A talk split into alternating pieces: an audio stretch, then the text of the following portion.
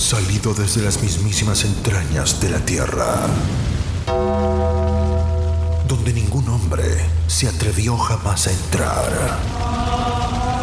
Escarbamos la historia de un fenómeno de la lucha libre.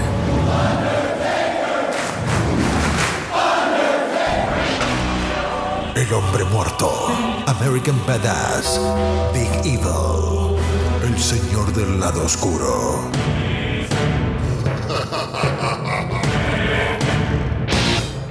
Podcast dedicado a la carrera de The Undertaker. La lucha libre en su máxima expresión. Todos de pie, porque llega su anfitrión, Mr. Alex. Esto es Taker Manía Podcast. Bienvenidos. Bienvenidos. Buenos días, buenas tardes, buenas noches. A la hora que usted esté escuchando este podcast, Taker Manía Podcast, tu podcast favorito en español de lucha libre, dedicada a la carrera del Undertaker. Ya ustedes me conocen, y si no, un placer. Mi nombre es Mr. Alex. Quiero comenzar a recomendarles que pasen y visiten nuestra tienda en línea a la siguiente dirección www.takermaniashop.com www.takermaniashop.com y allí tendrán acceso a nuestra mercancía. Tenemos desde stickers, hoodies, camisas para ella, para él y para ella también. Diferentes tazas para el cafecito o el té. Tenemos máscaras, toallas y mucho, mucho más. Abajo en la descripción del episodio les voy a poner el enlace para fácil acceso a nuestra tienda. En este episodio tan especial también tenemos que dar este disclaimer, así que dale play, Ramiro. El uso legítimo es una doctrina legal que promueve la libertad de expresión al permitir el uso sin licencia de obras protegidas por derechos de autor en determinadas circunstancias. La sección 107 de la Ley de Derechos de Autor de 1976 proporciona el marco legal para determinar si algo es un uso legítimo e identifica ciertos tipos de usos como críticas, comentarios, informes de noticias, enseñanza, becas e investigación como ejemplos de actividades que pueden calificar como uso justo. Este episodio es un episodio muy muy especial. Aquí vamos a discutir una lucha que está dentro de la línea del tiempo del Undertaker. Aconteció dentro del canon que estamos siguiendo en la carrera del enterrador. Vamos a tener una lucha que podríamos haber ya discutido según la fecha en que se emite. Pero no quería sacarlo del storyline que tuvimos desde Royal Rumble hasta SummerSlam. Un pequeño spoiler alert esta lucha no afecta ni cambia las cosas que pasaron. Inclusive, la lucha a discutir fue un dark match. Y no queríamos que ustedes se perdieran de esta lucha. Pero vamos a ir paso a paso. Primero lo primero. El Undertaker aplica la tumba, rompe cuello, continúa con la llave de los portones del infierno y te lleva hasta el Valle de la Muerte. Estamos transmitiendo en vivo, compadres. Escucha una gran pelea con gran emoción. De campana a campana. El relato como si estuvieras en vivo. Prepara las palomitas, porque esta lucha comienza en 3, 2, 1. ¡A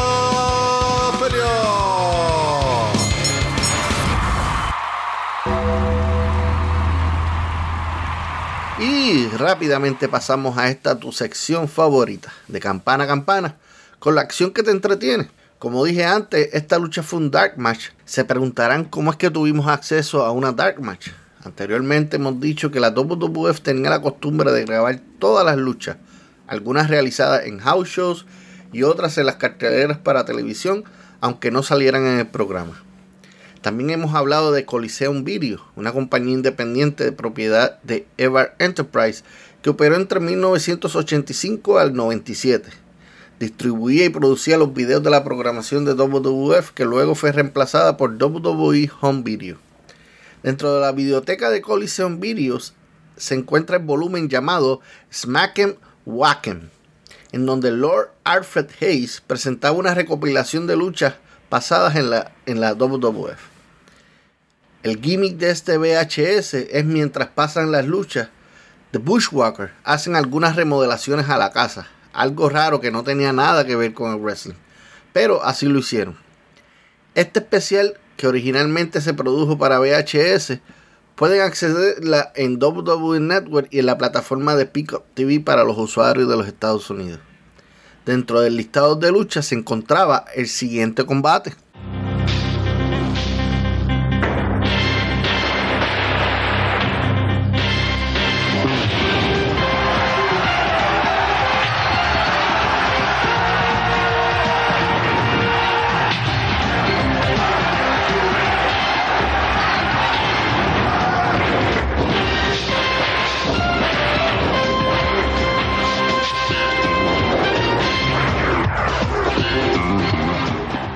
Este intro es de la WWF Wrestling Challenge debido a que la lucha fue un dark match del programa WWF Wrestling Challenge número 336.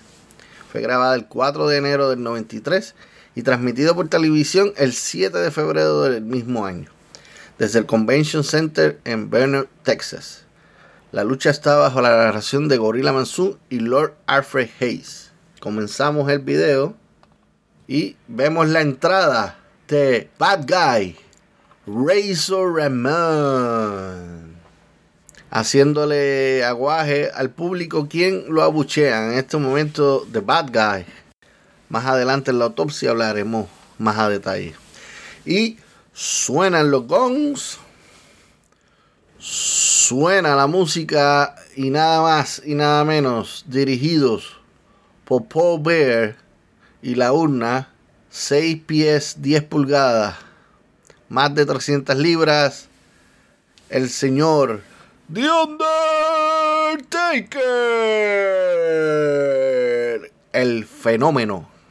Como siempre me gusta hacerle el highlight de su temple y su camina, su manera de caminar lentamente hacia el cuadrilátero. Mientras Razor Ramón está dentro del ring, ansioso, esperando a que entre el enterrador, el árbitro le da unas palabras a Razor Ramón como que se calme y Undertaker hace su entrada. Y como en toda lucha, la misma rutina antes de comenzar la lucha, el Undertaker espera por Paul Bear quien le entrega la urna a referee mientras este ayuda al Undertaker a quitarse todo su accesorio, vestimenta, chaqueta, sombrero, todo. Vemos al Undertaker y Razor Ramón mirándose fijamente. Undertaker no le quita la mirada de encima a Razor Ramón. Undertaker entreteniéndose con Paul Bear y el árbitro, mientras Razor Ramón camina hacia él y le da una palmada en la espalda como, ¿qué pasó chico? Undertaker se voltea y rápidamente va tras Razor Ramón y este sale del cuadrilátero haciéndole su taunt al público. Undertaker sale tras él en el ringside y lo corretea. Bueno, Razor Ramón está corriendo alrededor del ring mientras Undertaker camina. Tratando de agarrarlo, Undertaker entra al ring. Razor Ramón lo recibe con patada a la cabeza. Varios golpes al rostro de Undertaker, patada al cuerpo. Razor Ramón llevando la ofensiva, vuelve con puño al rostro, patada al cuerpo. Razor Ramón llevando la ofensiva, pero Undertaker no se quita. Lo agarra a Razor Ramón y lo restrae contra el esquinero y no le hace nada al Undertaker, quien agarra a Razor Ramón y lo tira contra el esquinero y lo agarra por el cuello en una chojo. Y comienza a apretar con esa chojo. El árbitro hace su cuenta y Undertaker lo suelta y va tras el árbitro. Razor Ramón con cara de preocupado, como que esto no va a estar fácil. Undertaker tira a Razor Ramón de esquina a esquina y este es quien tira al Undertaker contra la esquina. Ahí está. Oh, Undertaker lo va a llevar a la escuelita se sube a la primera, se sube a la segunda, le está preparando el lonche. Hoy tenemos un sándwich cubano con una cola champán y fuerte golpe a la espalda de Razor Ramón. Undertaker ayuda a Razor Ramón a levantarse y lo tiene asfixiándolo con la cuerda superior a Razor Ramón. Razor Ramón está debilitado, Undertaker lo agarra por el cabello y lo tira contra las cuerdas. Razor Ramón bloquea y le mete patada, pero el Undertaker no hace nada. Y Undertaker lo agarra y catapulta. Le hizo una body slam. Viene Undertaker, elbow drop. Razor Ramón se sale, falla el codazo, el enterrador. Y Razor Ramón coge impulso y lazo al cuello saca al enterrador de ring, quien cae de pie y sube a ring nuevamente. Y Razor Ramón lo recibe con un fuerte golpe en la cara. Undertaker lo agarra por el pelo y Undertaker lo tiene y le hace un stoner con la misma cuerda, con la tercera cuerda, damas y caballeros. Mientras Paul sube la urna. Undertaker vuelve y entra al ring y coge por sorpresa a Razor Ramón y cuchillo a la garganta. Le tuerce el brazo y lazo al cuello. Razor Ramón en el medio de ring, en la lona. Razor Ramón buscando cómo, todo, cómo atacar al Undertaker y no puede descifrarlo. Tira de esquina a esquina Undertaker. Se sale Razor Ramón. Razor Ramón se sube a la segunda cuerda y Bulldog desde la segunda cuerda al enterrador, pero el Undertaker no cae y sigue de pie. Razor Ramón está como un poco frustrado por eso. Ahí hay un pequeño botch. Pareciera que Razor Ramón quería sacar al Undertaker de ring, pero este se enreda en la cuerda, terminó tirándolo, pero no salió de la primera. Ahí tenemos a Razor Ramón, agarra una silla y le pega la espalda con la silla de metal. El árbitro no se percata porque Paul Bear lo está entreteniendo allá en la otra esquina. Razor Ramón, Undertaker aguantando todos los golpes. Razor Ramón frustrado porque este no cae y lo tira contra los escalones de ring. Pero Undertaker sigue de pie. Razor Ramón vuelve y lo mete dentro de ring. Undertaker levantándose con, con problemas para levantarse, pero está de pie. Razor Ramón con patada al cuerpo. Lo agarra y body slam contra lona y Undertaker cae sentado. Razor Ramón agotado dice, pero ¿qué? Va a seguir. Lazo al cuello y Undertaker vuelve a caer sentado. Se le ve la cara de frustración de Razor Ramón y lo agarra en una belly suplex. Y el enterador vuelve a caer sentado. Razor Ramón le patea el rostro. Y ahora sí cayó acostado el Undertaker. Codazo al área de la cara. Vuelve con otro codazo al área del rostro. Un tercer codazo de parte de Razor Ramón, el enterrador. Y vamos para el cuarto. Esto es un carnaval de codazos de elbow drops y ya van cinco corridos. Y vamos para el sexto. Paul Bear haciendo el intento de entrar al ring. Mientras el árbitro está entretenido, Razor Ramón le roba la urna a Paul Bear y Undertaker se para y le mete con Razor Ramón con la urna en plena cara al Undertaker y mientras Razor Ramón celebra haciendo su gesto de que ya esto se acabó. Razor Ramón celebrando le hace la cuenta 1, 2 y el Undertaker lo saca de un solo golpe de encima. Razor Ramón le da patada al cuerpo, lo tira contra las cuerdas. Undertaker se escapa, lo agarra por el cuello, lo mira fijamente a los ojos y al fondo del abismo. El Undertaker le aplica una chokeslam a Razor Ramón. Razor Ramón sale de ring y dice que no va más. Razor Ramón, el árbitro empieza a hacer su conteo y Razor Ramón aparente y alegadamente se retira de la lucha, dice que no va y victoria oficialmente Victoria para el Undertaker por count out.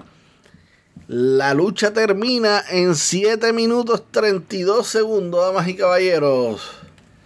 El Undertaker se lleva la victoria frente a Razor Ramón por cuenta fuera del cuadrilátero. Cuando Razor Ramón dijo, aquí no voy más, este tipo, por más que le doy, él sigue batallando. Y así termina la sección de campana a campana.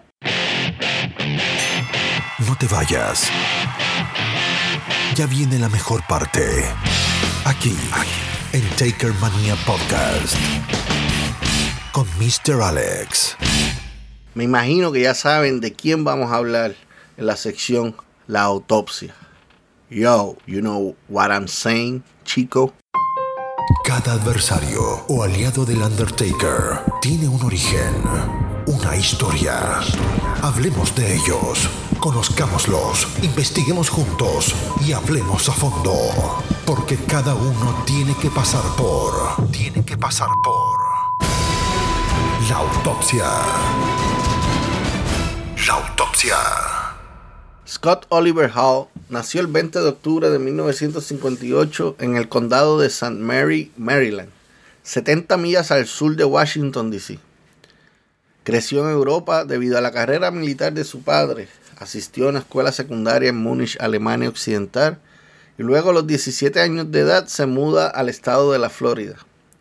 Junto a Dan Spivey, Comenzaron a entrenar lucha libre profesional con Dusty Rhodes como su entrenador, pero también con Mike Rotunda y Barry Windham. Hall comenzó su carrera en 1984 en el territorio de Florida Championship Wrestling from Florida CWF de la National Wrestling Islands NWA. Y pronto comenzó un feudo contra su mentor Dusty Rhodes. Cuando llegó el momento de que Hall y Speedy debutaran como equipo, Rose los envió a trabajar en el territorio con sede en Charlotte, North Carolina.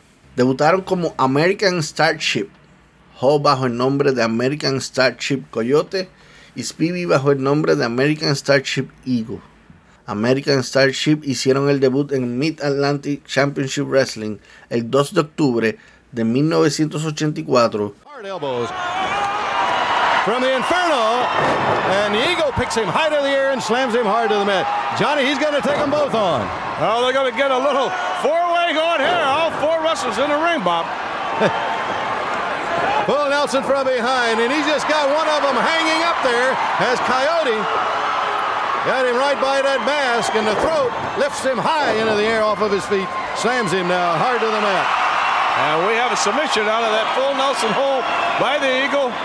And the winners of the match, the American Starship.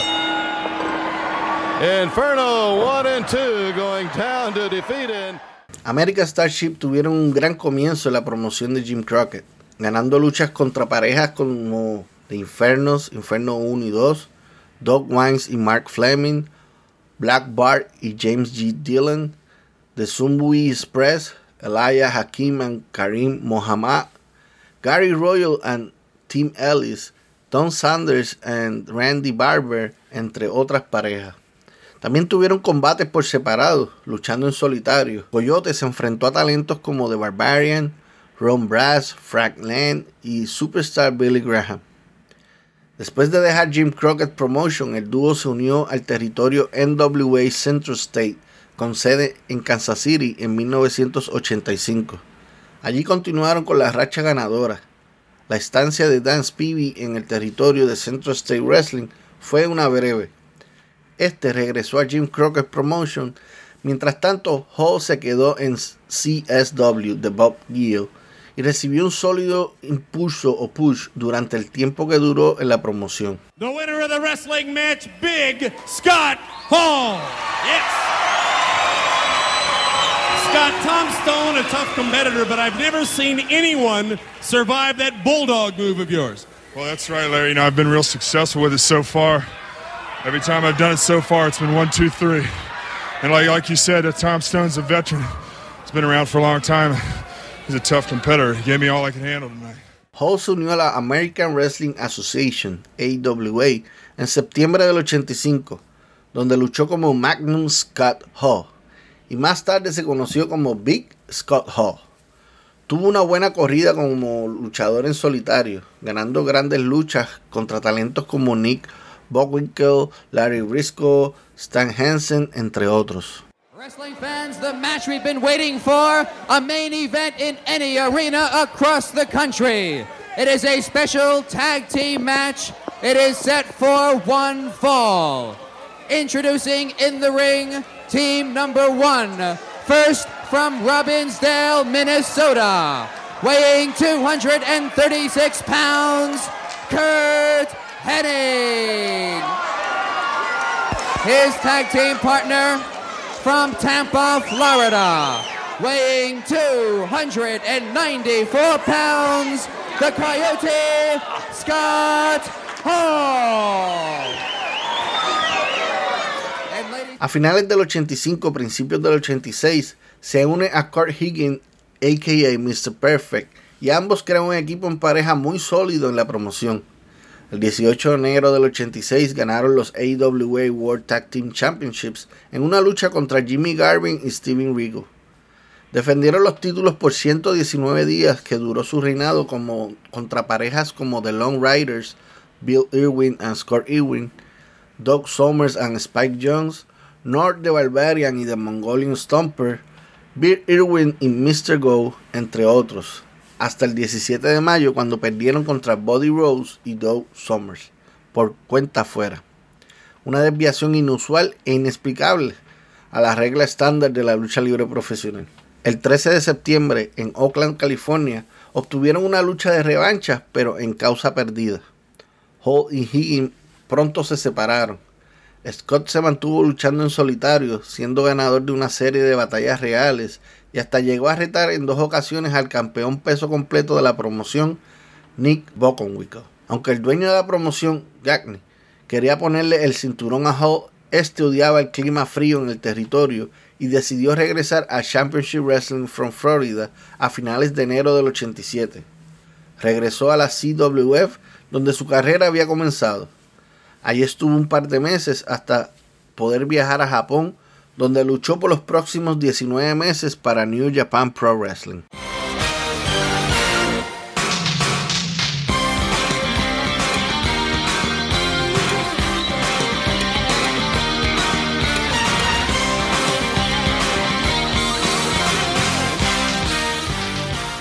Hall fue llevado al territorio de World Championship Wrestling, WCW, de la NWA por Jim Ross en 1989, como parte de la iniciativa de la NWA para desarrollar nuevas estrellas jóvenes. Esto también incluyó a, Brian Pillman y Sid Vicious. Hizo su debut en la edición del 3 de junio de World Championship Wrestling en una viñeta o promo que mostraba a Scott the Gator Hall. Su debut en el ring se produjo el 16 de junio en un house show en Cleveland, Ohio donde se asoció con Randy Rose en un esfuerzo fallido contra los campeones mundiales en pareja de la WCW de Free Bears. Mientras esperaba su primer combate televisado, continuó luchando en la carretera y no ganó en luchas individuales ni de equipos, enfrentándose a Norman de Lunatic, de Freebirds, Dan Spivey y Mike Rotunda. Hall finalmente obtuvo su primera victoria el 29 de junio cuando cubrió a Rip Morgan en Salisbury, Maryland, y luego entró en una racha exitosa de house shows contra Bill Irwin. Hailing from Orlando, Florida, Scott Hall. And ladies and gentlemen, his opponent. He will be led toward the ring by his manager, Gary Hart, from the land of the rising sun, the Pearl of the Orient, the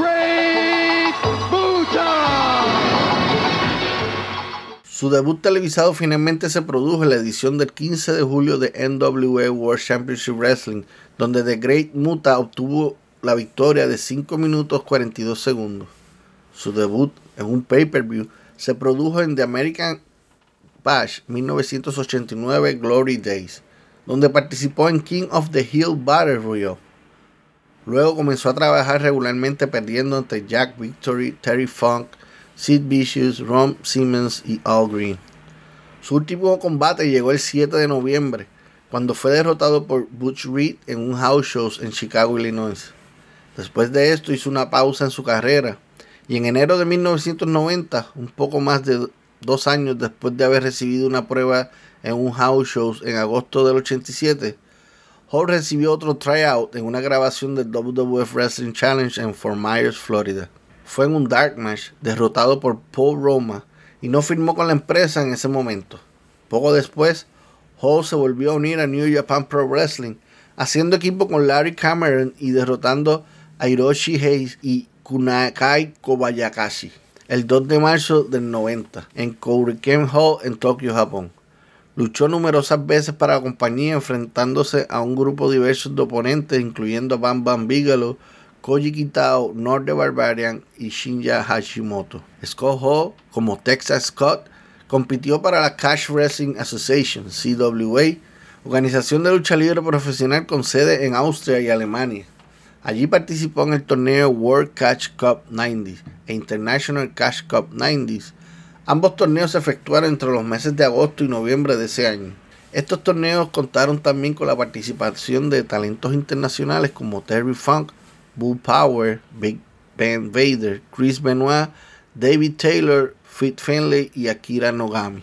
Vader won like everyone else will kneel before the crucifix. Exactamente, Invader número uno, mensaje claro y preciso para ti. Sencillamente, primeramente te da el mérito. Ha reconocido que ha oído hablar de ti tanto en Tokio, en Múnich, Alemania, en París, en la gran ciudad de Nueva York, la ciudad más grande del mundo, pero sencillamente estamos en Puerto Rico. Y este viernes en Arecibo, en la cancha bajo techo de Arecibo, en Invader número uno, te vas a enfrentar al vaquero más despiadado y más asqueroso, sí, como él mismo lo dice, te vas a enfrentar a él, porque él no tiene piedad para nadie. Y este viernes en la cancha bajo techo de Arecibo, en vez del número uno, tienes que darle la cara a este señor y sencillamente va a acabar contigo, va a pasar por encima de ti porque él está buscando el campeonato universal y lo va a conseguir de la manera que sea. Así que Invader número uno, este viernes en la cancha bajo techo de Arecibo, tú eres sencillamente un hombre acabado. También durante el 90 y 91, Hall tuvo varias temporadas en la promoción puertorriqueña Capital Sport Promotion, hoy día World Wrestling Council, WWC. Entre sus grandes luchas, pudo retar en varias ocasiones a Carlos Colón padre por el WWC Universal Heavyweight Championship, incluyendo una lucha Texas Bull Road Match. Pasamos a cosas serias. Prepárate, acomódate y no permitas que nada te aparte. Porque se viene el Blueprint. La Texas Bull Match es donde dos luchadores se colocan en los extremos opuestos de una cuerda. La cuerda y todo lo que esté vinculado a ella se puede utilizar como arma legal. Debido a que la cuerda se puede usar como una forma de estrangular al luchador contrario, generalmente no se permiten las sumisiones. Se produce una descalificación si cualquiera de los luchadores se libera de la cuerda antes de que se acabe el combate.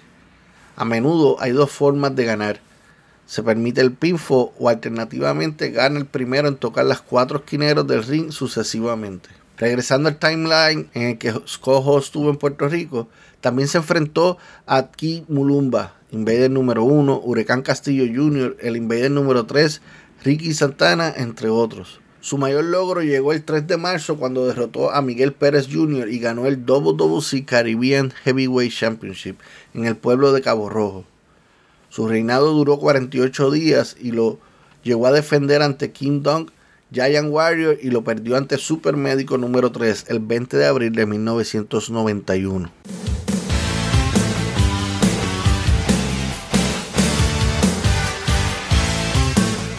Después de luchar en un dark match el 29 de abril del 91 en Atlanta, Georgia, en una grabación de World Championship Wrestling, Hall hizo su regreso oficial a la WCW y pasó a llamarse The Diamond Stud, un gimmick que representaba el tipo engreído, vanidoso y mujeriego, añadiendo el elemento de un heel monstruoso y grande.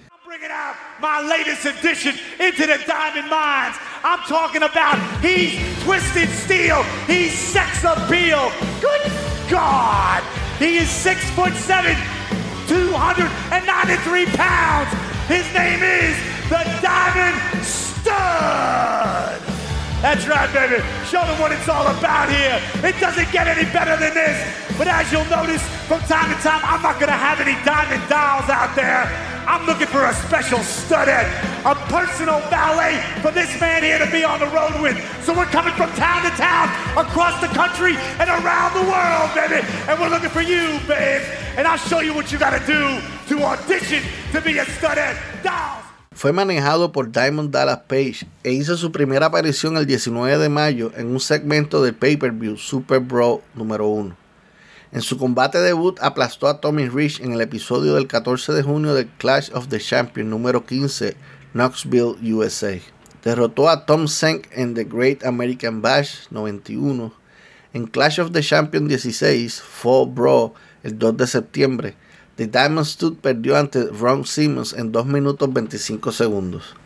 En Halloween Havoc 91, el equipo de Stud, compuesto por Abdullah de Butcher, Cactus Jack y Big Bad Vader, perdieron ante Sting, el Gigante y The Steiner Brothers en un Chamber of Horror match. En Clash of the Champions número 17, Stud perdió ante Senk en una revancha de The Great American Bash. Después de que una lesión lo dejara fuera de Starcade en diciembre del 91, Hall regresó a WCW en abril del 92 para sus últimas dos luchas antes de abandonar la empresa. Ramón. Razor Ramón. I come from the gutter. I know that. I got no education. Who needs it? Look at me. Look at me. Look at the gold. Look at my clothes. I'm a success. I'm coming to the WWF. All I want is what I got coming to me. The world, chico. Everything se unió a la World Wrestling Federation más tarde en ese mismo año como Razor Ramón. El gimmick de un bully cubanoamericano chabacano y al mismo tiempo elegante de las calles de Miami. Pat Patterson y Vince McMahon propusieron el nombre de Razor, pero estuvieron de acuerdo con la sugerencia de Hall de que debería ser su apodo. Hall luego le pidió a Tito Santana un nombre que sonara latino, que comenzara con la letra R. Santana le sugirió Ramón. El personaje se inspiró en Tony Montana y Manny Rivera de la película Scarface de 1983. Hey yo, say hello to the bad guy. El eslogan del gimmick, Say Hello to the Bad Guy, saluda al chico malo, fueron inspirados en las frases célebres del personaje de Al Pacino. So say good night to the bad guy. Say hello to my little friend. Razor Ramón usaba grandes cadenas de oro al salirle en las promos y al ring. Mientras se las entregaba a un asistente de producción en el ringside, siempre lo amenazaba con que si algo le pasaba a las cadenas, algo le iba a pasar a él. Y luego le lanzaba el palillo de dientes que tenía en la boca al pobre asistente de producción.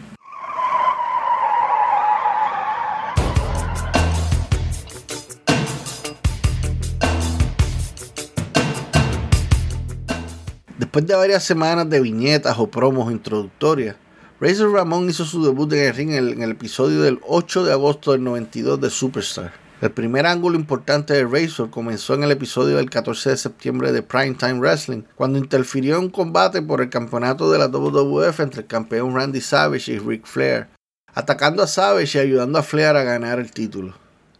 Como resultado, Razor y Savage comenzaron un pequeño feudo que luego involucró a The Ultimate Warrior. Después de que Warrior salvó a Savage de una paliza posterior al combate por parte de Razor. Razor y Flair estaban programados para enfrentarse a The Ultimate Maniacs, Savage y Warrior en Survivor Series. Pero en esos momentos Warrior fue despedido de la WWF antes del evento y fue reemplazado por el ex asesor ejecutivo de Flair, Mr. Perfect.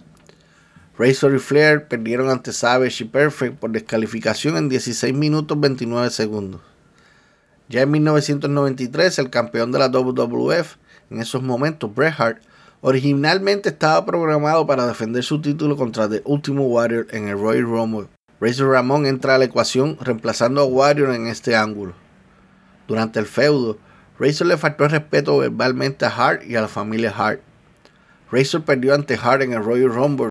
En la edición número 5 de Monday Night Raw, Razor Ramón ganó una batalla real de 15 hombres. Dos meses después, hace su debut en su primer evento WrestleMania cubriendo al ex campeón de la WWF Bob Backlund en un roll-up en WrestleMania 9.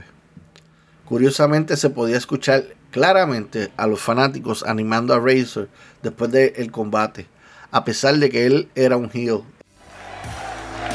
Question for you, Vince McMahon. What's the kid's name this week? The Cannonball Kid, I believe. He Hard was. Luck Kid. uh, Hard Luck, whatever. I think he's too young to have two names. Kamikaze Kid. Let's just call him the Kid. Come on. Razor Ramon is very, very, very strong. Yeah, and he's very, very, very confident. I just went out and treated him like a squash guy. And then he moved and moonsaulted me.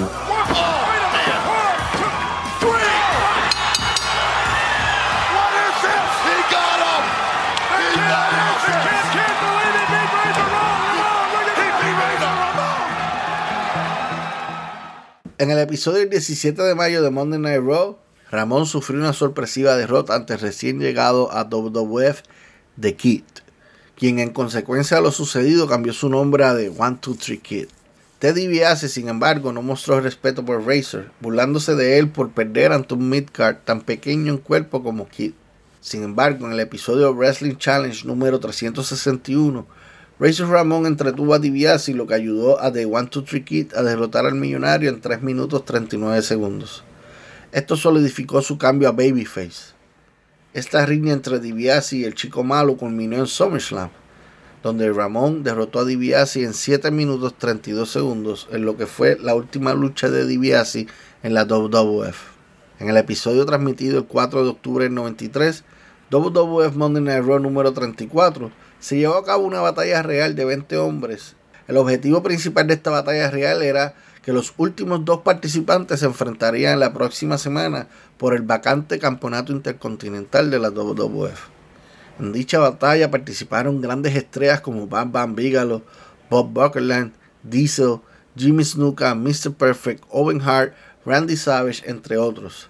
Al final quedaron Razor Ramón y Rick Martel en este Battle Royale que duró 19 minutos 21 segundos.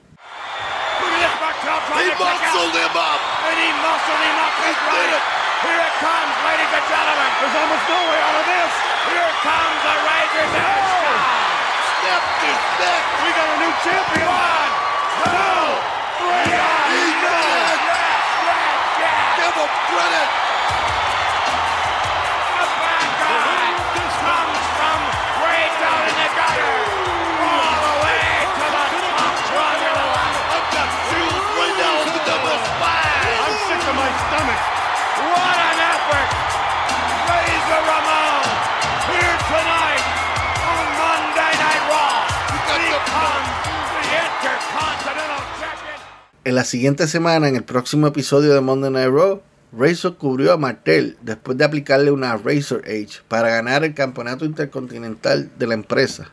El chico malo tuvo un buen primer reinado de la WWF Intercontinental Title.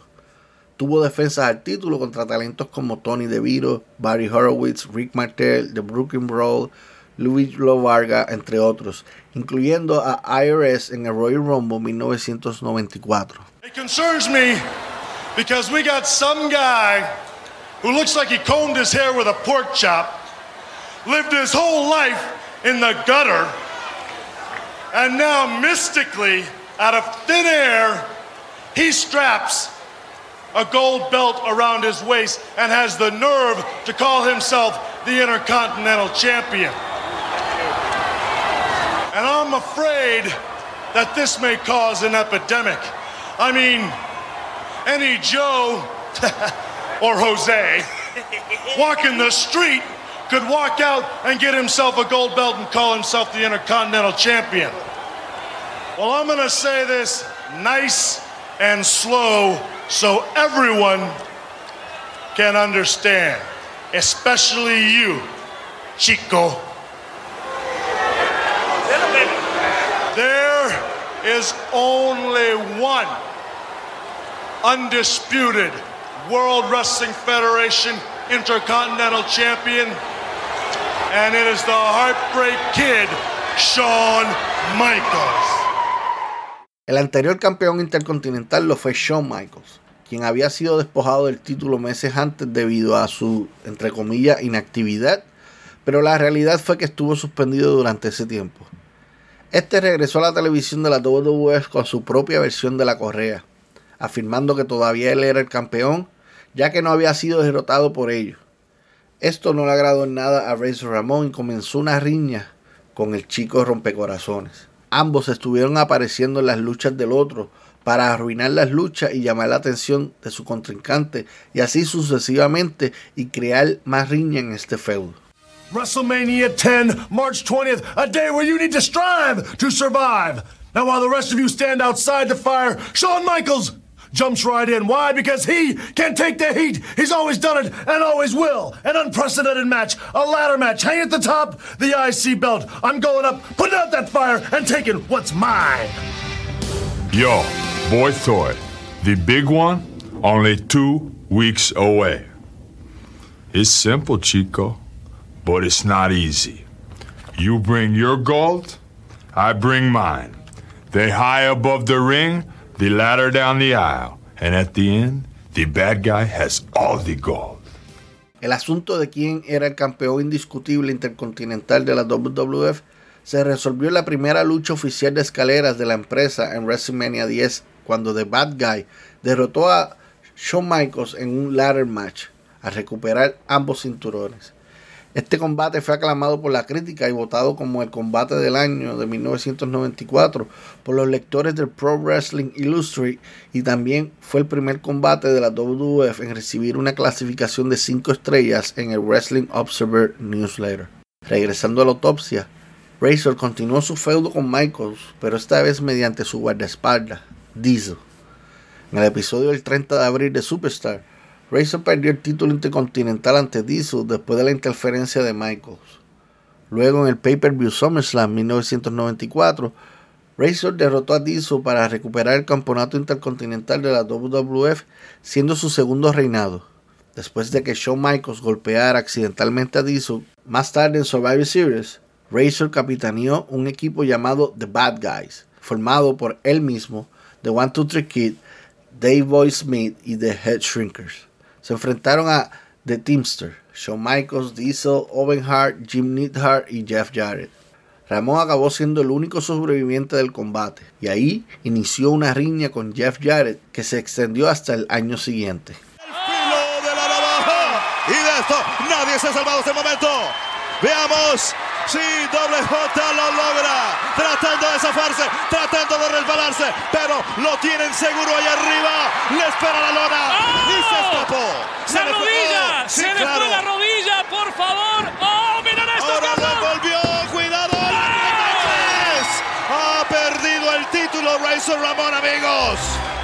Se le fue la rodilla a Razor Ramón en el momento que iba a el, el, el- el filo de la navaja. Se cayó y aprovechó doble J.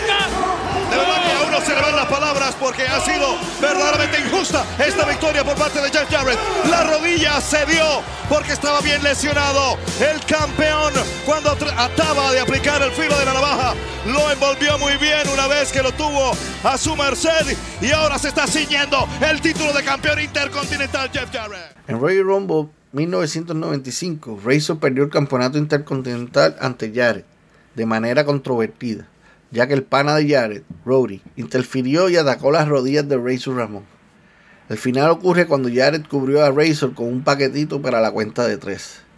Razor Ramón se enfrentó a Jeff Jarrett en WrestleMania 11 en una revancha por el campeonato intercontinental. Para contrarrestar la interferencia de Roddy, Ramón estuvo acompañado por su amigo One Two Three Kid. Ramón ganó el combate por descalificación, pero no ganó el título. Luego, el 19 de mayo de 1995, en un house show en Montreal, Quebec, Canadá, Ramón derrotó a Jarrett en un ladder match para recuperar el campeonato. Razor Ramón fue el primer hombre en ganar el título intercontinental en tres ocasiones. Jarrett recuperó el cinturón dos días después en otro house show. Al mismo tiempo que estaba pasando esto, Razor también estuvo luchando en USWA y llegó a ganar el USWA United World Heavyweight Title, título que tuvo por cuatro semanas. El 9 de junio, Razor sufrió una lesión en las costillas durante una revancha de escaleras contra Jarrett. Alrededor de este tiempo, el chico malo hizo una alianza con Sabio Vega. Razor estuvo como manager de Vega durante todo el torneo de King of the Ring 1995, en donde Sabio llegó a la final contra Mabel, perdiendo la lucha.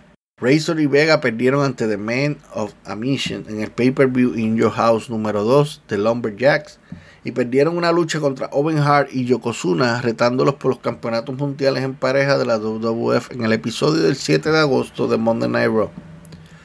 Luego tuvo un combate en SummerSlam que muchos llamaron una revancha de WrestleMania 10, ya que fue una lucha de escalera por el campeonato intercontinental contra el campeón Shawn Michaels. En esta ocasión, Michaels se lleva la victoria.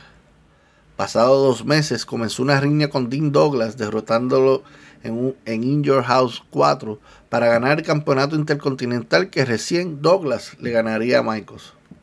Esta victoria lo convirtió en el primer cuatro veces campeón intercontinental en la historia de la empresa. A principios del 96, Razor se peleó con el recién llegado a la empresa Goldust, lo que llevó a una lucha por el campeonato intercontinental en el Royal Rumble. Razor perdió el título ante Goldust después de que quien fuera su compañero de equipo anteriormente, One Two Three Kid, lo atacara. Razor Ramón originalmente estaba programado para enfrentar a Goldust en una revancha por el título en WrestleMania 12, en una pelea callejera en Miami, pero la WWF lo suspendió durante seis semanas debido a su uso de drogas ilícitas. Regresó a la televisión de la WWF en el In Your House el 7 de abril, donde perdió ante Vader en 14 minutos 49 segundos. Al tiempo de esto, Scott Hall, fuera de su personaje de Razor Ramón, estuvo envuelto junto a otros talentos, Kevin Nash, Paul Levensky, Shawn Michaels y Sean Waltman, en el incidente en el Madison Square Garden llamado Curtain Call. En un episodio futuro hablaremos más detallado de lo sucedido allí. Tú hablas como si tú estabas ahí. Y desapareció de la empresa. You people, What's with him? you know who I am. but you don't know why I'm here. Where is billionaire Ted?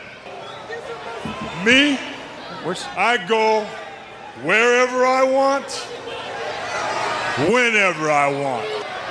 Because I got a scoop for you. When that Ken doll look-alike, when that weatherman wannabe comes out here later tonight, I got a challenge for him and for anybody else in uh, WCW. hey, you want to go to war? You want a war? You're going to get one. La primera aparición de Hogan en el programa de televisión de WCW después de dejar WWF fue en una promo no anunciada fuera de libreto el 27 de mayo del 96, apareciendo entre la multitud con ropa de calle, continuaba actuando como Razor Ramón y hablando con el acento cubano estadounidense de este. Este ángulo que recién comenzaba fue la introducción a la guerra real que hubo entre WCW y WWF a mediados de los 90 conocida hoy día como la Monday Night Wars. You've been sitting out here for six months running your mouth. This is where the big boys play, huh? Look at the adjective play. We ain't here to play.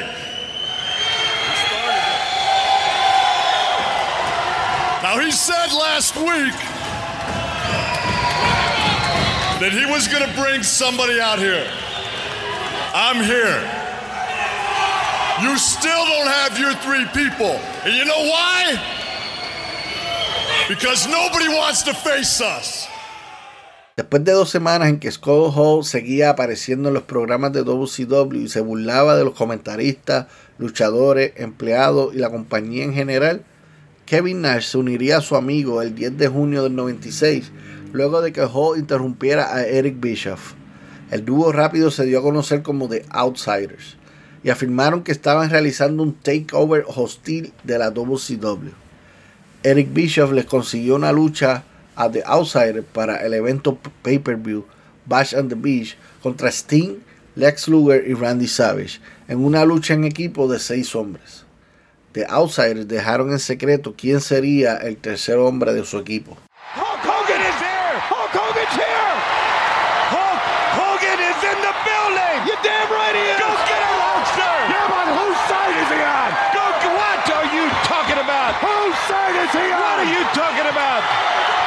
Yes, sir! Get him, Hogan! Go get him, baby! Come on and get some of this now! Who's bad now, boys? Hulk Hogan arrived. Hulk, Hulk, Hulk. What is he doing? Oh? My God! Is he the third man? He's the third man. What oh. the hell is going on here? Hulk Hogan has betrayed WCW. He is the third man Look in at this this. picture. Oh my God! What the hell is going on? Oh my God! Are you kidding me? Uh, probably the lowest shot ever given to professional wrestling. That man did right there, Hulk Hogan. Let's get everybody out of the dressing room right now and kick his rear end. Unbelievable, brother. You just what have I been saying the all devil. these years? Huh? What have I been saying all these years? Oh, you oh my can God! A career of a lifetime. Right down the drain, kid. I hope you love it. Can you, see just those little- sold your soul to the devil. See those little Hulksters with the tears rolling down their face right now? Ese tercer hombre resultó ser Hulk Hogan, quien atacó a Randy Savage con su Atomic Leg Drop. Para sorpresa de todos y girando a heel por primera vez desde sus días en AWA en el 81.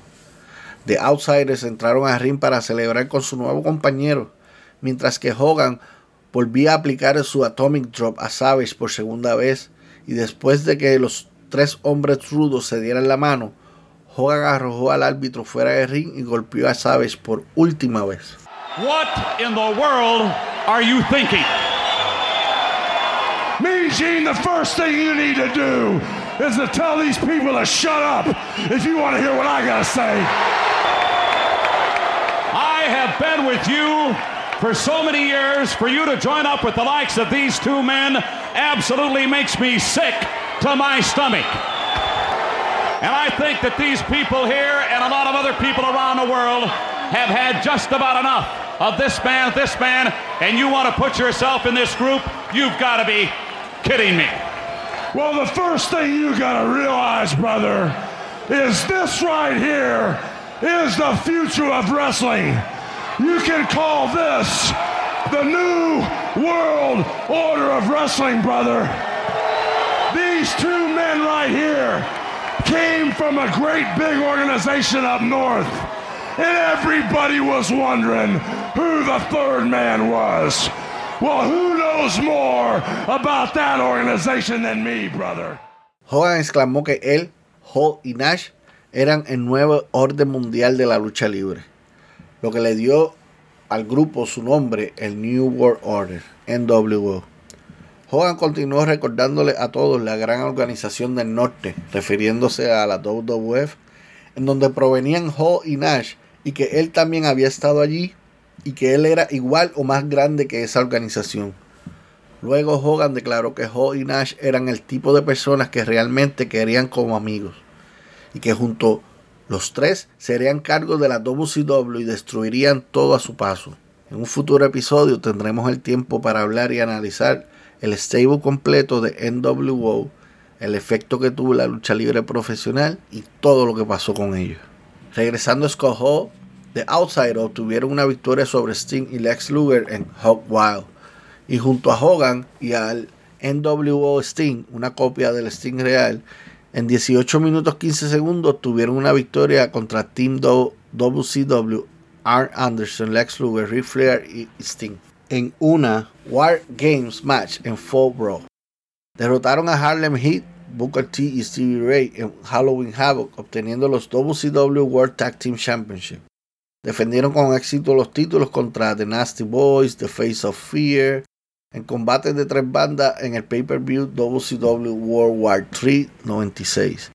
Luego, nuevamente derrotaron a The Face of the Fear en Starcade en 11 minutos 52 segundos para así terminar en el año 96. El 25 de enero del 97 en el pay-per-view NWO Out perdieron los títulos ante The Steiner Brothers. Pero dos días después, Eric Bischoff devolvió los títulos al dúo Hal Nash debido a que la persona que hizo el conteo de esa lucha no era el árbitro oficial del combate. The Outsiders siguieron defendiendo los campeonatos mundiales en pareja, a menudo enfrentándose a The Steiner Brothers, Lex Luger y The Giant, y diferentes combinaciones de miembros de The Four Horsemen.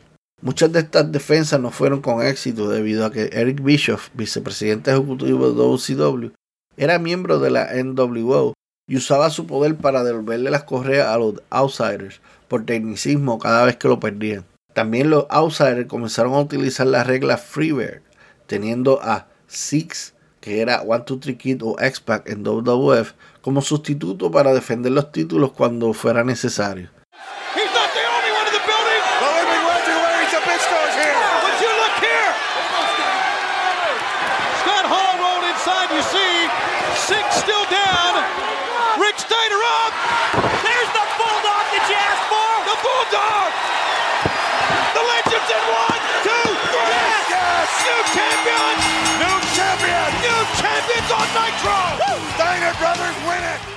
El 13 de octubre, Ho, luego de haber sido distraído por el Special Referee Larry Briscoe, fue puesto en la cuenta de tres por Rick Steiner mientras Scott Steiner hacía lo mismo con Six, resultando ganadores de la lucha de Steiner Brothers, y a su vez le arrebataron los títulos mundiales a The Outsiders. Con Nash y Six fuera de los cuadriláteros debido a lesiones, Ho continuó luchando en combates individuales en el último trimestre del 97 teniendo luchas contra Scott Steiner, Lex Luger, Chris Jericho, The Giant, Disco Inferno, Diamond Dallas Page, entre otros. En el pay-per-view WCW World War III, Hulk ganó la batalla real de 60 hombres en tres cuadriláteros, ganando una oportunidad titular, una oportunidad para retar al campeonato mundial peso pesado de la WCW. La riña entre Steiner Brothers y The Outsiders por los WCW World Tag Team Champions duró bastante tiempo ya que hubo cambios de los títulos entre ellos en varias ocasiones. En el episodio del 12 de enero del 98 de WCW Nitro, The Outsider derrotó a The Steiner Brothers por los campeonatos. Luego Steiner Brothers lo recuperó el 9 de febrero en un episodio de Nitro. Dos semanas después, en Super Bowl 8, The Outsiders ganaron las correas por quinta vez. En Uncensored, Hall consiguió su oportunidad por el Campeonato Mundial Peso Pesado de la WCW contra Sting, perdiendo el combate a pesar de la interferencia de Dusty Rowe a favor de él. En ese momento Hall fue sacado legítimamente de la televisión por un corto tiempo, aproximadamente dos meses. WCW lo obligó a entrar en un programa de rehabilitación después de que él y Nash aparecieran en el episodio del 16 de marzo del 98 de Nitro muy intoxicados y bajo la influencia de analgésicos. Mientras Hall estuvo ausente, la NWA se dividió en dos stables enfrentadas entre ellos. distracting the official. Going for the jackknife. Yeah, here comes Scott Hall in. Here comes Scott Hall. Oh my hell, what was that? Scott Hall just hit Kevin Nash with the title belt. He just hit. What a hit. He knocked him out. He knocked him out. This darn thing's over with. I can't believe what I just saw here. I cannot believe it. Scott Hall came in, picked up the belt that was laying. Look at Sting. He can't believe it either. We have new World Tag Team Champions. Sting and the Giant. And Scott Hall embraces the Giant. Now, where does that leave Sting? What is Sting to do now? And there you see Scott Hall telling Sting, come on over here. The outsiders are history. They are. Scott Hall's part of the Hogan camp, the black and white attack. What could have made Scott Hall turn on his longtime friend and partner Kevin Nash? En el pay-per-view Slamboree 98, Hall regresó para hacer equipo junto a Nash en una defensa titular contra Sting y The Giant. Ya al final de la lucha, Hall traicionó a Nash, lo que les costó el título. La noche siguiente en Monday Nitro, Hall junto a Dusty Rowe fueron presentados como los nuevos miembros de NWO Hollywood, alineándose con Hollywood Hogan. En el episodio del 6 de julio de Monday Nitro, Hogan seleccionó a Howe para luchar contra el campeón de los Estados Unidos de la WCW, Bill Goldberg. Howe perdió la lucha, lo que le permitió a Goldberg una oportunidad más tarde esa noche por el WCW World Heavyweight Title que poseía Hogan. En el main event de la noche, Goldberg obtuvo una victoria en 8 minutos 11 segundos. La siguiente semana, en la edición número 148 de Monday Nitro, Hogan culpó públicamente a Howe por la derrota ante Goldberg y, la pérdida de su título. Hasta llegó a decir que Scott Hall era el eslabón débil en NWO Hollywood y dudaba de su lealtad. Hogan desafió a Hall a un combate más tarde en el programa con Eric Bischoff como árbitro especial. Hall le contestó. Hey yo. You want some of Scott Hall? Don't sing it. Bring it. Aceptando la lucha. Ya en la lucha, Kevin Nash aparece e interfiere en el combate en el momento que estaba a punto de aplicarle una jackknife powerbomb a Hogan y recuperar a su amiga Scott Hall, este lo atacó brutalmente demostrando su lealtad a Hogan y a NWO Hollywood. En las siguientes semanas, Hall se burló de Nash llamándose a sí mismo el Super Sexy y el Nash Killer. Hall junto a The Giant, aka Big Show, ganaron los WCW World Tag Team Titles, sexto reinado de Hall.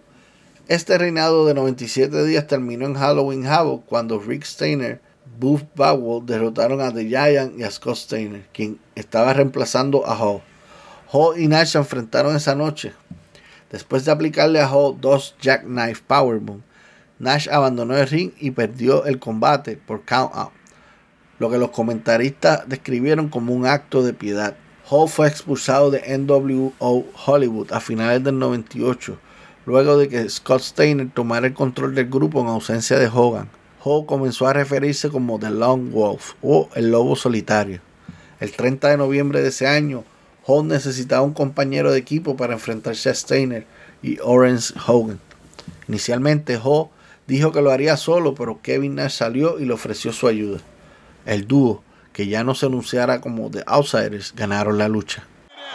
And Bigelow, once again uninvited, whoa, not supposed to be here, him Nash gets a break. What's that? That's one of those tasers the police use. It's like a stun gun. That was, that was Scott Hall. That was Scott Hall. You could hear it clicking. It was like a like a cattle prodder, a stun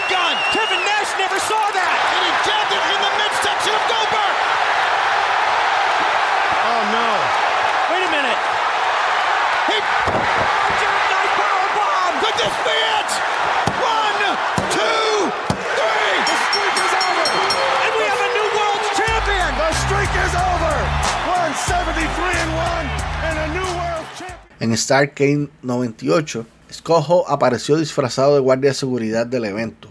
Usó una pistola eléctrica contra el entonces campeón mundial de peso pesado de la WCW, Goldberg, durante su defensa del título contra Kevin Nash. al no haber sido visto la interferencia, Nash usó una powerbomb y cubrió a Goldberg para convertirse en el campeón mundial peso pesado de la empresa y romper la racha de 173 victorias consecutivas de Goldberg. Hall y Nash se alinearon nuevamente y en enero del 99 las dos facciones de NWO, Hollywood y Wolfpack, se reincorporaron bajo lo que se conocía como la NWO Elite. Hall se peleó con Goldberg y se enfrentaron en un Stone Gun Ladder Match el 19 de enero en el pay-per-view Soul Out.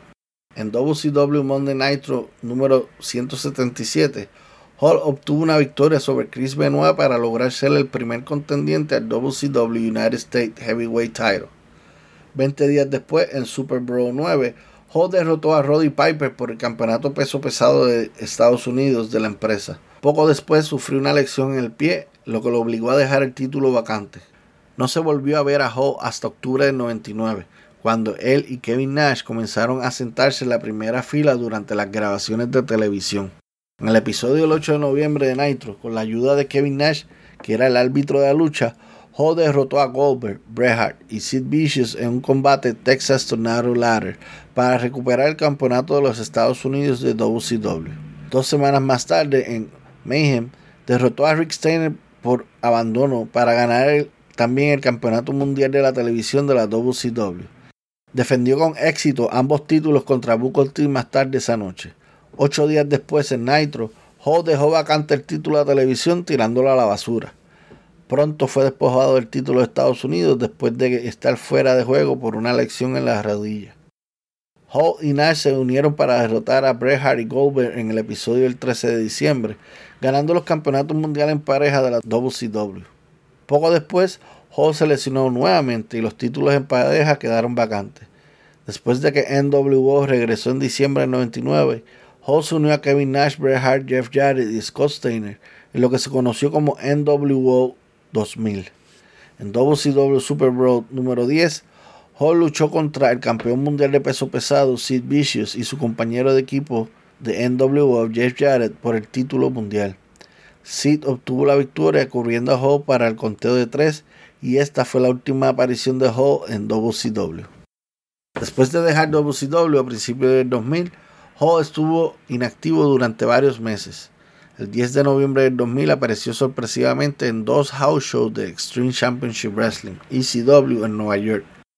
En esos dos días participó en tres luchas. Nuevamente hay un periodo de tiempo en la carrera de Hall que estuvo inactivo. Y en marzo del 2001, Hall regresa a New Japan Pro Wrestling, donde se une al Stable Team 2000.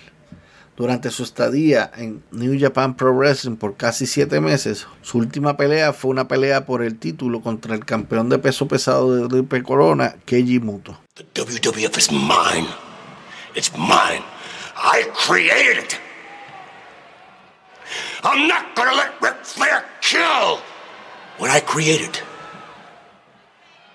Because I'm going to kill what I created. I'm gonna kill it. I'm gonna kill my creation. I'm going to inject the WWF with a lethal dose of poison. If anybody's gonna kill my creation, I'm gonna do it. Me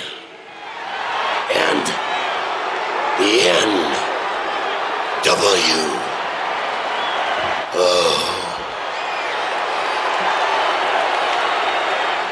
En el episodio del 24 de enero del 2002 de SmackDown, dentro del storyline corriendo entre Ric Flair y Vince McMahon, este último hizo una serie de promos diciendo que su empresa tenía un cáncer y que inyectaría a la WWF en una dosis de letal veneno.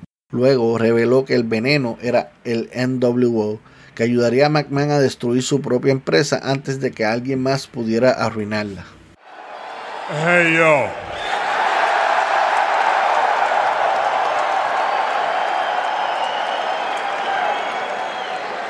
We're not the bad guys. Heck, we're a bunch of marks.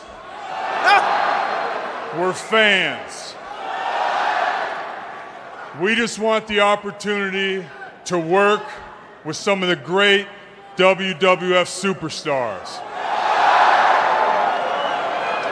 I mean, we might even get some autographs. Hey. Maybe take some pictures. If we're lucky, uh, we might even get to drink some beer with the boys.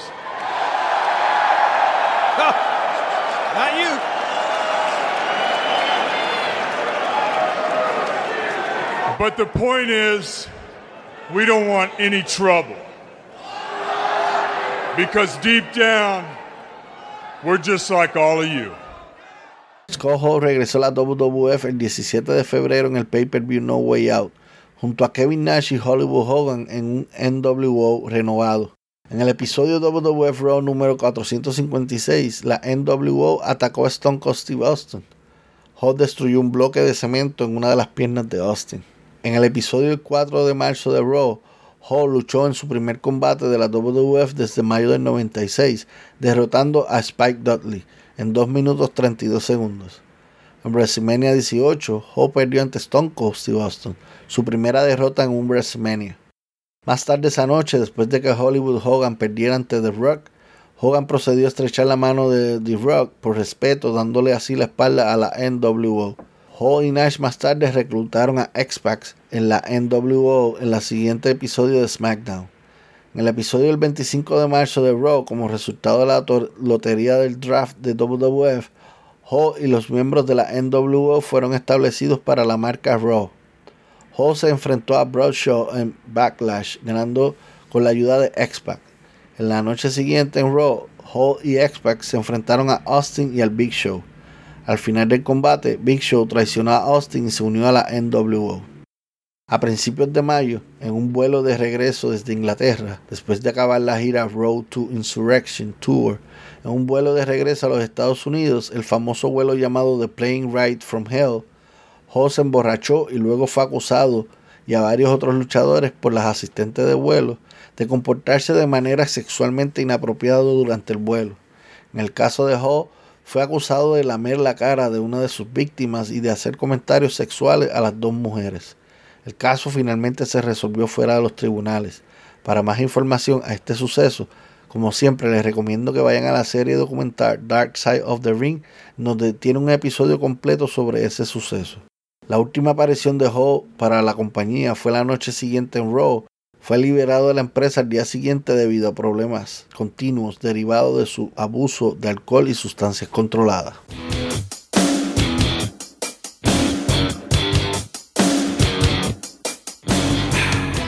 Hall trabajó brevemente para Total Nonstop Action Wrestling, TNA, en el año 2002.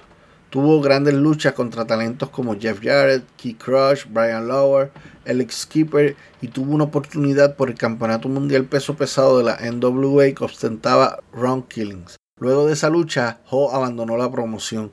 También estuvo viajando a Puerto Rico, pero esta vez debutó en la IWA Puerto Rico. Allí estuvo como heel e hizo pareja con Sabio Vega y Víctor de Bodyguard. Comenzó un feudo con el campeón peso pesado de Puerto Rico de la IWA, el León Apolo. Este feudo continuó hasta la serie de eventos llamada Juicio Final en abril del 2003, cuando tuvo una oportunidad titular que perdió. En esta ocasión también se enfrentó a Abyss y a Sabio Vega.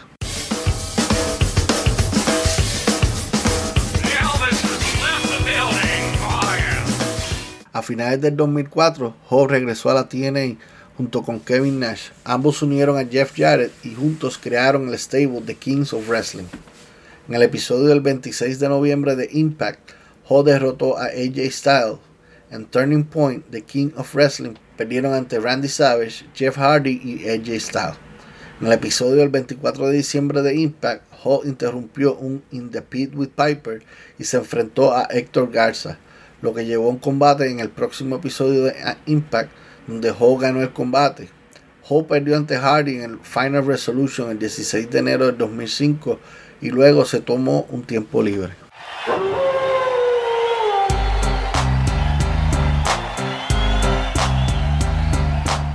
El 13 de julio del 2007, Hall regresó a la lucha libre en la empresa puertorriqueña World Wrestling Council WWC como Razor Ramón, aunque con el atuendo y música de NWO Wolfpack.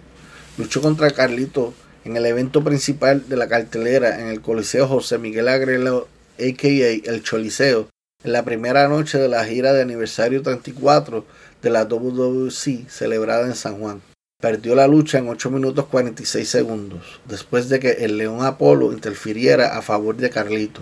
la noche siguiente, en el pueblo de Mayagüez, Ho ganó el campeonato universal peso pesado de la WWC al derrotar a Carlitos y el campeón Apolo en el evento principal de Three Way Dance.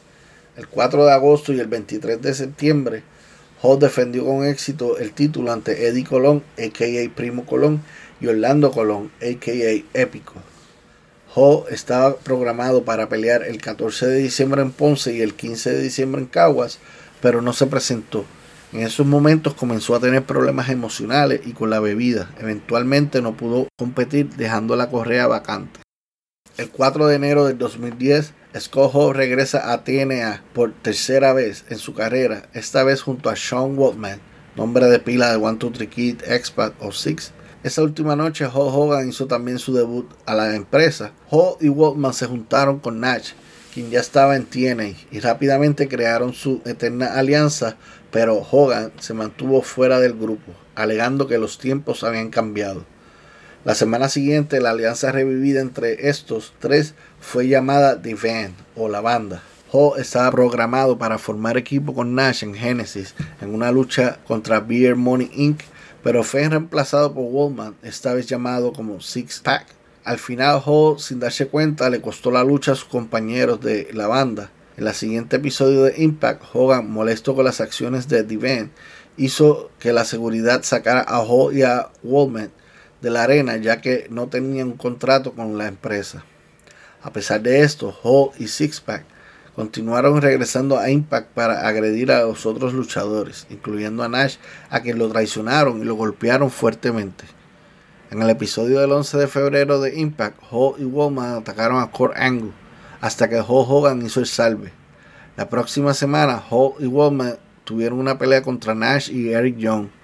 Este feudo duró por varias semanas en Destination X, Hall y Sixpack se enfrentaron a Nash y Eric Young por el futuro de la agrupación en TNA. Al final, Nash traicionó a Eric Young y ayudó a The Band a ganar la lucha. Real short and sweet. I just talked to Hulk and TNA management, and next week, live on Impact, we're gonna have ourselves a little six-man tag. It's gonna be Waltman, Hall, and you, Big Kev, against me, Eric Young, and allow me to introduce to you my tag team partners.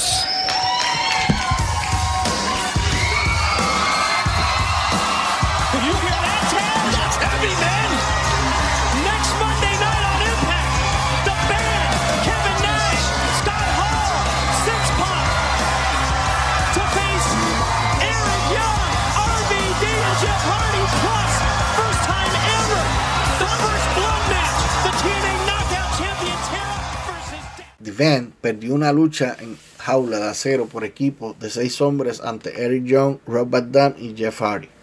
En el episodio del 13 de mayo de Impact, Hall y Nash derrotaron en una lucha handicap 2 contra 1 a Matt Morgan y se coronaron como los nuevos TNA World Tag Team Champions.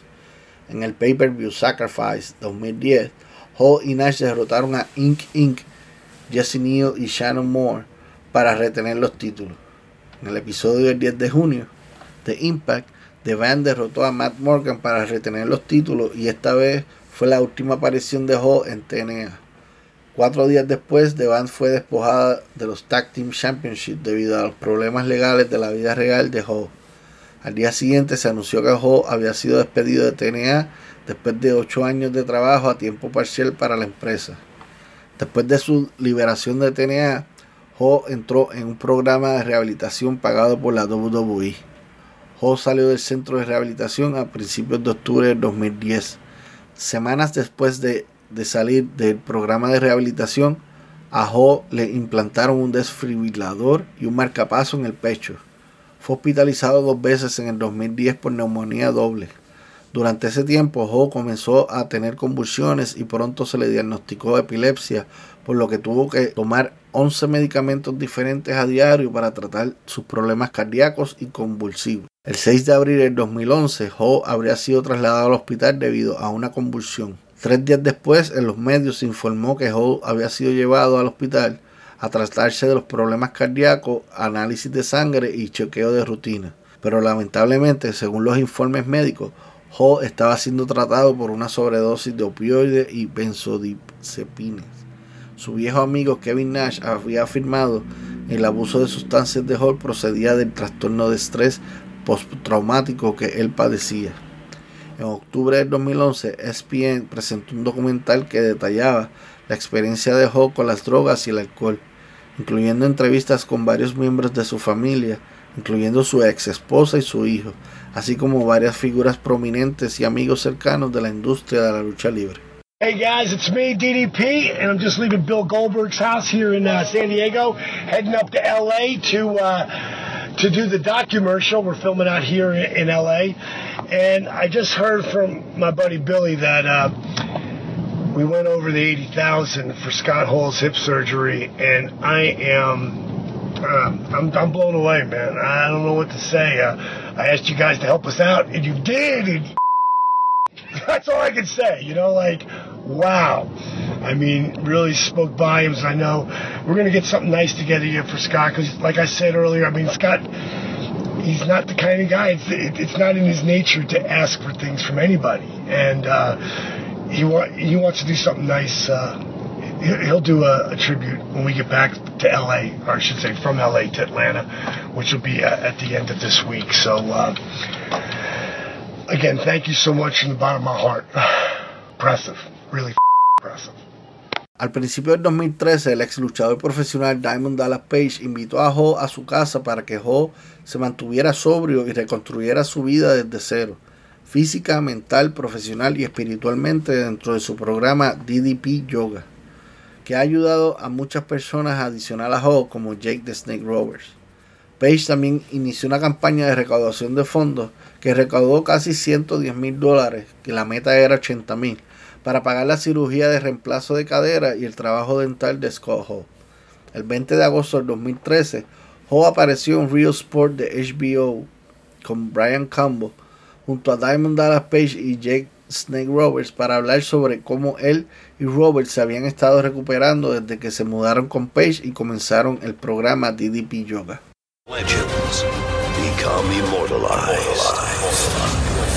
The 2014 WWE Hall of Fame induction ceremony. El 5 de abril del 2014, Razor Ramón fue incluido como miembro de la clase 2014 del Salón de la Fama de la WWE en New Orleans, la noche anterior a WrestleMania 30. El material promocional de la WWE para el evento se refirió a él únicamente como Razor Ramón, sin imágenes ni mención de su trabajo como Scott Hall ni otro gimmick de los que utilizó en su carrera. Shawn Michaels, Triple H, X-Pac y Kevin Nash se unieron a Hall en el escenario después de su discurso, reuniendo a The Click. Hall estuvo apareciendo durante los años esporádicamente en la televisión de WWE. Scott Hall fue incluido en el Salón de la Fama de la WWE por segunda vez como miembro de la NWO junto con sus compañeros Hulk Hogan, Kevin Nash y Sean Waltman como parte de la clase del 2020. Tan reciente como hace una semana, en marzo del 2022, Hall fue hospitalizado tras caerse y romperse la cadera. Después de que Hall se sometió a una cirugía de reemplazo de la misma, se desprendió un coágulo de sangre, lo que provocó que sufriera tres ataques cardíacos el pasado 12 de marzo. Luego fue puesto en soporte vital en el hospital Wellstar, Kingston, en Marietta, Georgia. Dos días después, le quitaron el soporte de las máquinas y WWE anunciaba su muerte más tarde esa noche.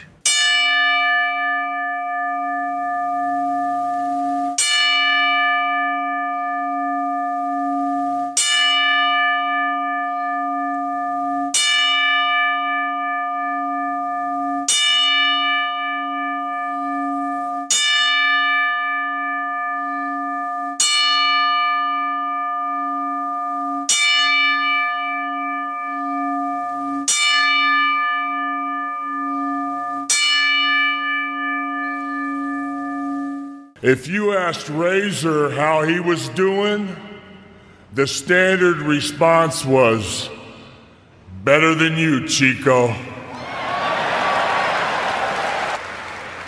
I learned that when I stepped through that curtain, that I could have a relationship as a performer with an audience. And it was a powerful thing to me, whether I was the hated villain or the beloved hero. And that was something that I've always treasured. So thank you to all the wrestling fans here.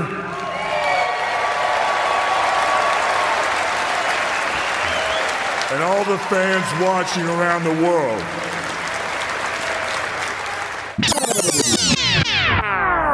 Scott Oliver Hall murió con casi 64 años de edad con más de 26 años en el negocio del pro wrestling como luchador en solitario y en parejas.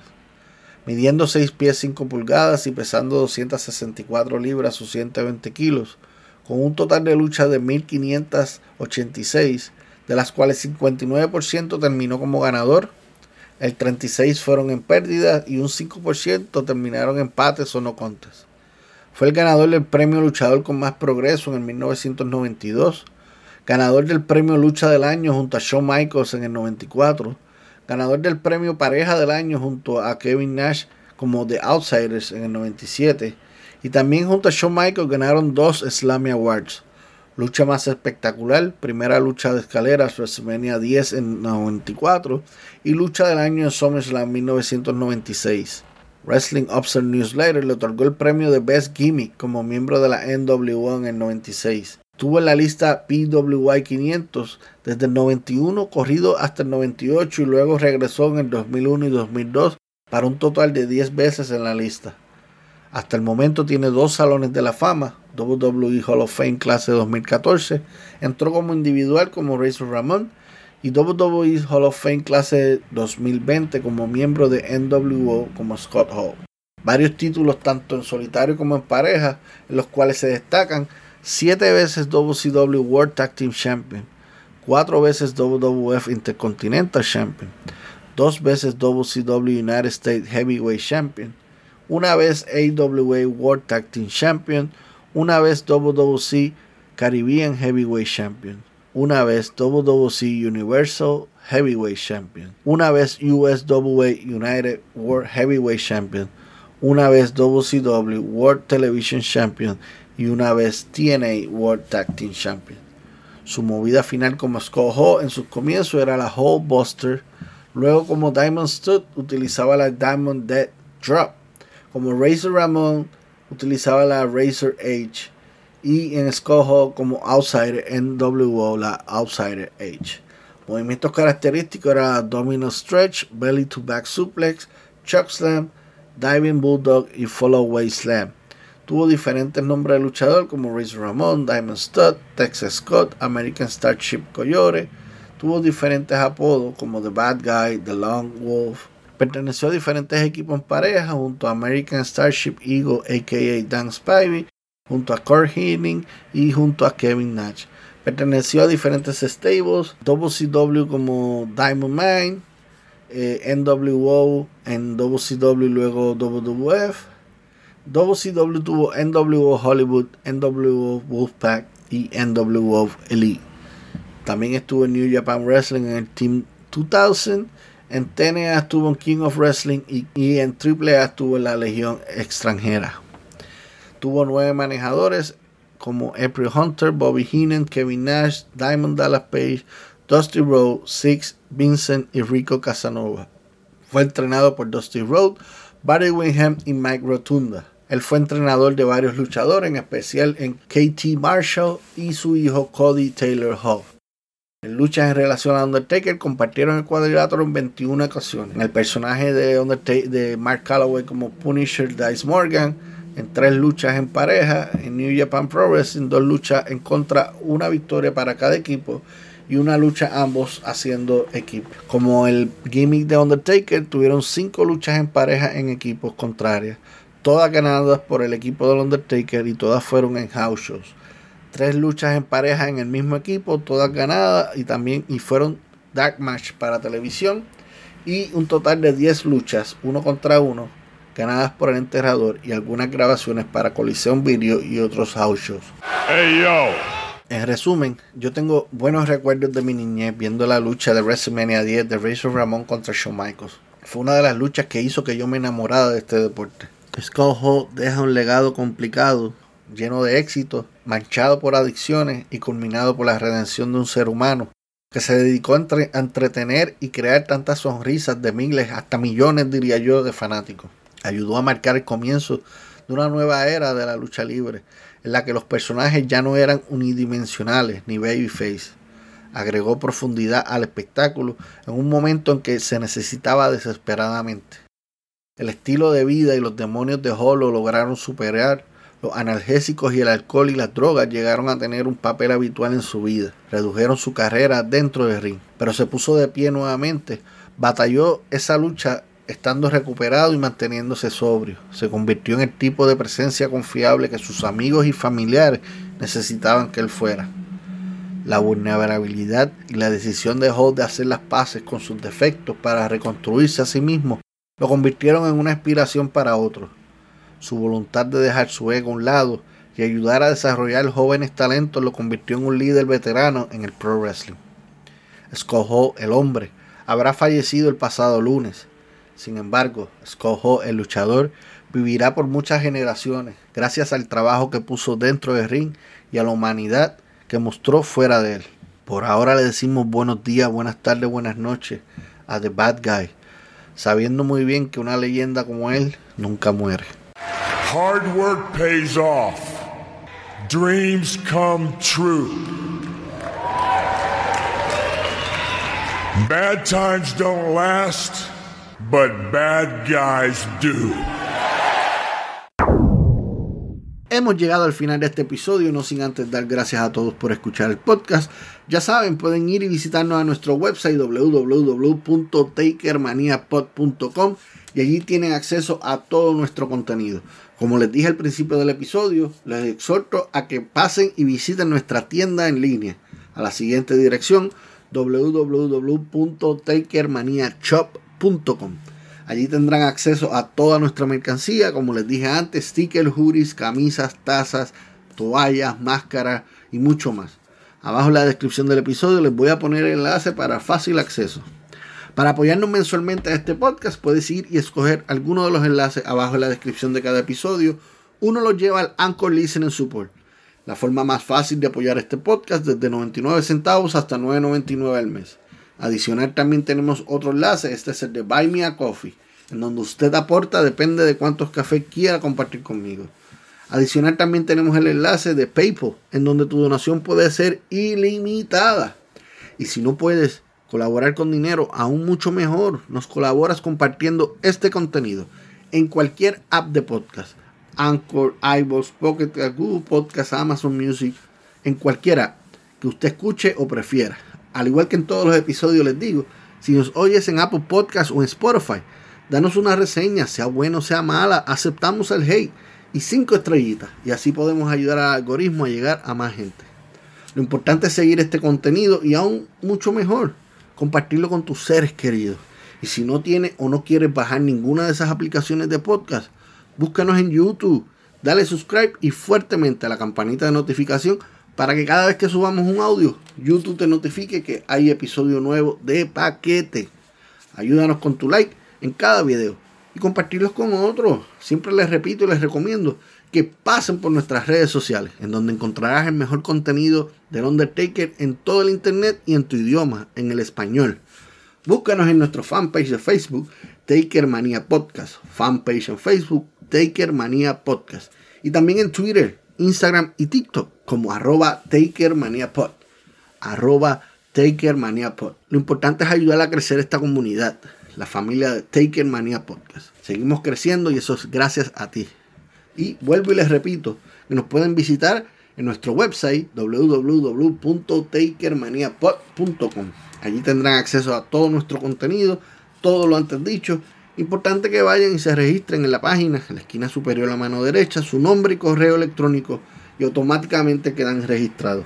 Como en todo episodio, le quiero dar gracias a los talentos que comparten su arte en este proyecto Destiny Sky, la creadora de todas las artes del podcast. También a nuestro fotógrafo oficial, el joven Junior, y a nuestro eh, ingeniero de sonido, señor Ramiro Delgado. Abajo les voy a poner sus redes sociales para que vayan y capeen su contenido. También quiero darle gracias a producción, Giovanna Isabela. Muchísimas gracias por siempre el apoyo y ayuda. Y por último, muchas gracias a cada uno de ustedes por darme la oportunidad nuevamente de compartir este proyecto con cada uno de ustedes. Y es hasta la próxima lucha del Undertaker. Rest in peace. Resististe, aguantaste, llegaste al final No olvides seguirnos en nuestras redes sociales. Encuéntranos en Instagram y Twitter como arroba TakerManiaPod. Nos reencontramos en el próximo episodio para seguir escarbando la historia del fenómeno de la lucha libre. El hombre muerto, American Badass, Big Evil, el señor del lado oscuro. Hasta aquí fue Taker Mania Podcast con Mr. Alex. Solo nos queda por decirles. Rest in peace. Rest in peace.